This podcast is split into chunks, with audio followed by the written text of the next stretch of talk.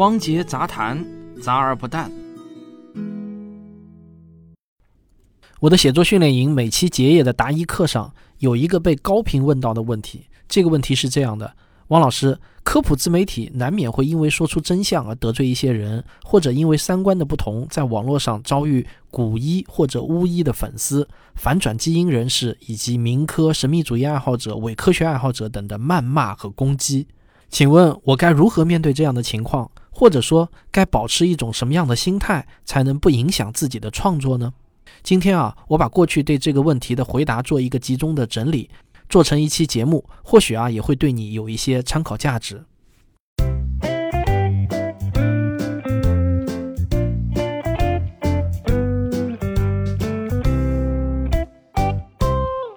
第一，我看到的一个事实是啊。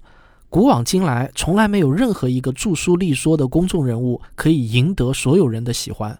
注意，在刚才那句话中，我没有加“几乎”两个字。最普遍的情况是啊，一个人有多少人喜欢，就会有相应的多少人讨厌，而且喜欢的程度和讨厌的程度也会呈现出一种正比关系。他被人喜欢的越深，也会被另一部分人讨厌的越深。可能有些人此时的脑海中会浮现出一些历史上的英雄人物或者大哲学家、大科学家，觉得他们是普遍受人爱戴的。其实啊，这是一种错觉。有两个原因造成了这种错觉。一个原因是啊，有些人获得信息的渠道很有限，他们生活在一个信息相对封闭的圈子中，所以呢，他确实从来没有听到过一些不同的声音。另一个原因是啊，他没有去考察这个名人在活着的时候同时期的人对他的评论。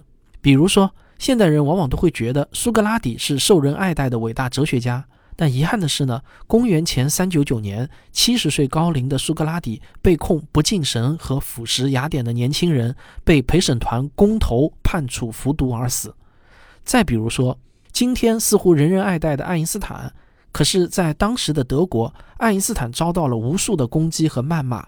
即便是到了今天，你在网络上也很容易收到国内外的一些民科对爱因斯坦声嘶力竭的控诉，甚至把爱因斯坦说成是古往今来科学进步最大的阻碍。这些全世界知名的先贤大儒尚且如此。今天与我们生活在同时代的那些网络名嘴啊，那我这里就不念名字了。你仔细想想，哪一个不是有多少人喜欢就有多少人讨厌呢？假如你跟我一样看到了这个事实，那么难道你指望自己能受到所有人的喜欢吗？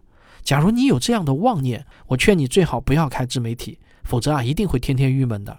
第二，你一旦开了自媒体，声音被很多人听到，那么你就是一个公众人物了。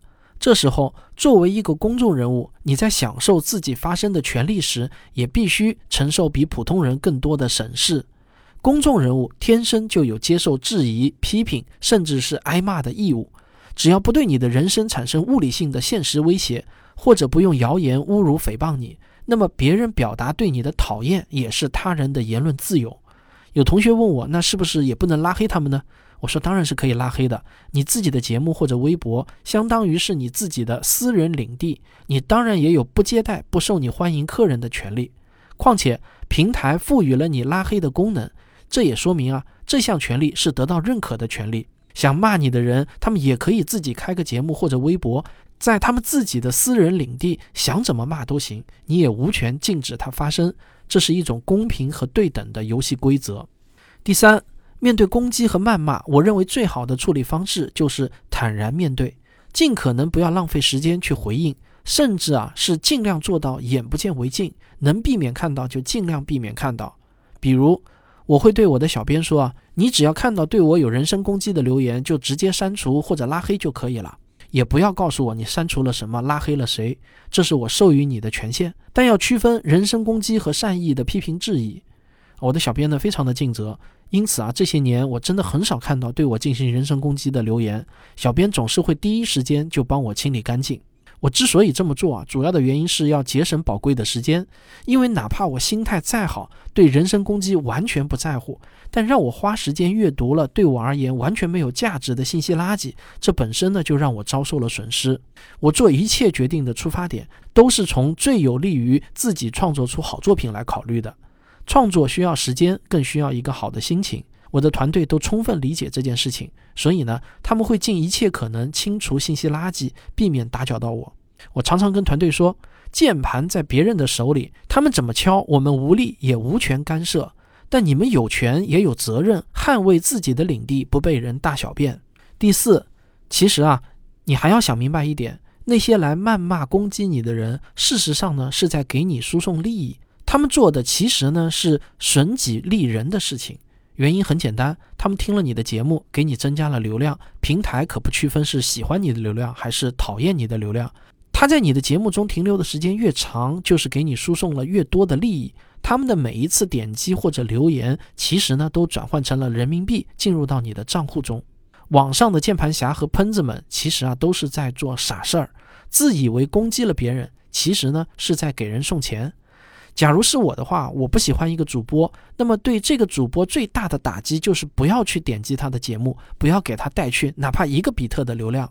有些键盘侠让我感到又好笑又可爱的举动呢，就是在某节目下面留一个取关的评论，既浪费了自己的时间，又给主播增加了节目平均停留时间。在我看来呢，那些有时间醉心于在网络上做喷子和键盘侠的人，都是时间不值钱的人。如果把他们损己利人或者损人不利己的时间统计出来，那么一定是一个非常大的数字。他们宁愿把时间浪费在这些毫无价值的事情上，也不愿意多学习一点新知，多创造一点财富。我对他们呢也是心生怜悯。这是一种多么无聊的人生啊！第五，有同学说啊，自己看了一些喷子的留言，实在是来气，忍不住就想怼回去，问我该怎么克制自己怼回去的冲动呢？我说我从来不在网络上与喷子回怼。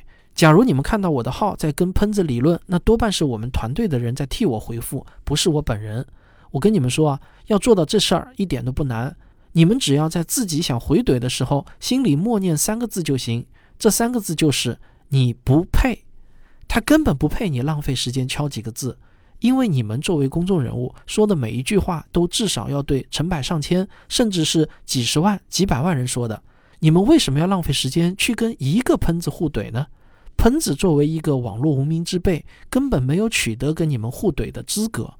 你们不要自降身价。你看《三国演义》，两军对垒，主将总是要喊“来将何人？吾不杀无名之辈。”你们看，一个无名之辈，连被杀的资格都是没有的。你们辛辛苦苦的学习、练功、升级，走到今天，成为某个领域的意见领袖，成为某种观念阵营的主将，你干嘛要去杀一个无名之辈呢？你们去跟一个网络喷子打嘴仗的话，那岂不是太便宜这个喷子了？这种蠢事儿有什么好做的呢？好了，以上这五点啊，就是我对这个问题回答的总结。最后呢，我还想说点感想。